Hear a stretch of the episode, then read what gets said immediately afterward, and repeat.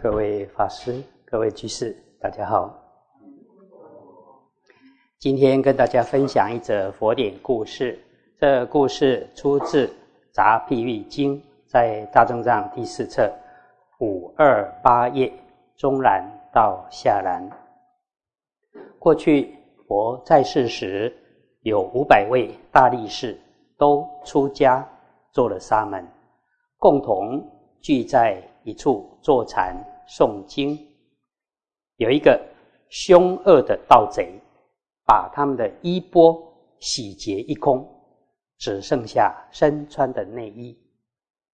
盗贼离开之后，这些沙门只穿着内衣，一起到佛的地方，详细报告这件事的经过。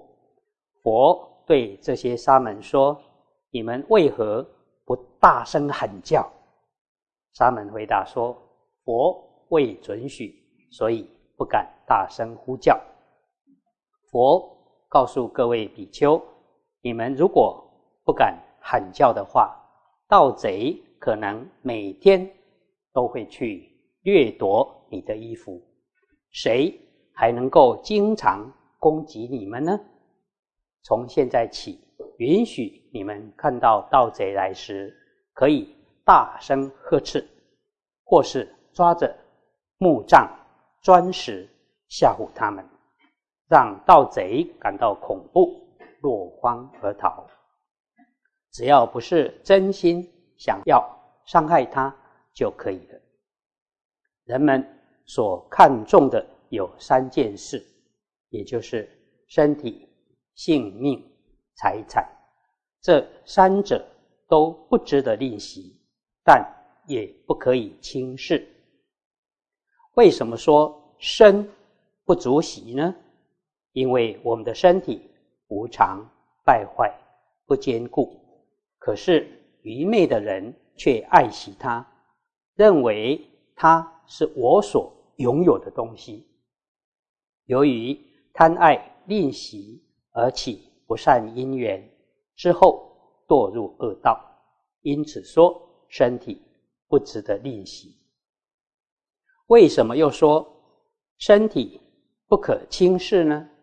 因为我们有身体，可以遇到贤圣，跪拜、顶礼、合掌、问讯、奉承、供养、恭敬礼拜之后，获得金刚不坏的法身。所以说身不可轻。为什么说命不足惜呢？一般的凡夫为了自己活命。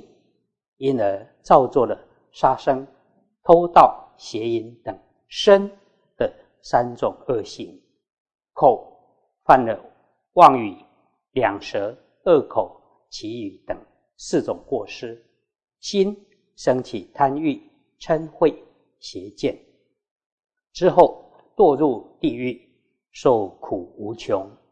因此说命不足惜。为什么又说性命不可轻视呢？因为有了生命，才能够遇到贤圣，听闻佛法，讨论法义，专注一心，尽行受，精进修行，之后获得无穷无尽的慧命。所以说命也不可轻。为什么说财？不足惜呢，因为财是五家所共有，也就是盗贼、水、火、官府不孝子孙这五家，如果突然到来，财产一下子全部都没了。所以说财不足惜。为什么又说财不可轻呢？有了钱财，遇到良福田。可以用来布施，也可以用来供养三宝等，毫不吝惜。之后获得四大宝藏的法财：一能够遇到诸佛；二能听闻六波罗蜜等法义；三能思维法义，通达无碍；四能心无懈怠，远离烦恼，得自在解脱；也可以用来救济穷人，帮助贫困的人，由此获得的法财无穷无尽。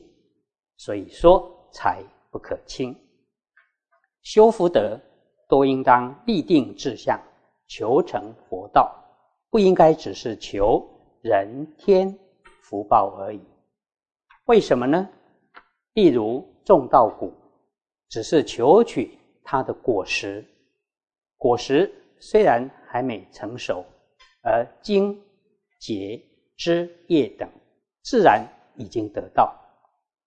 布施修福德也是这样，发无上菩提心，效法佛的行仪，只求成佛得大波涅盘之道。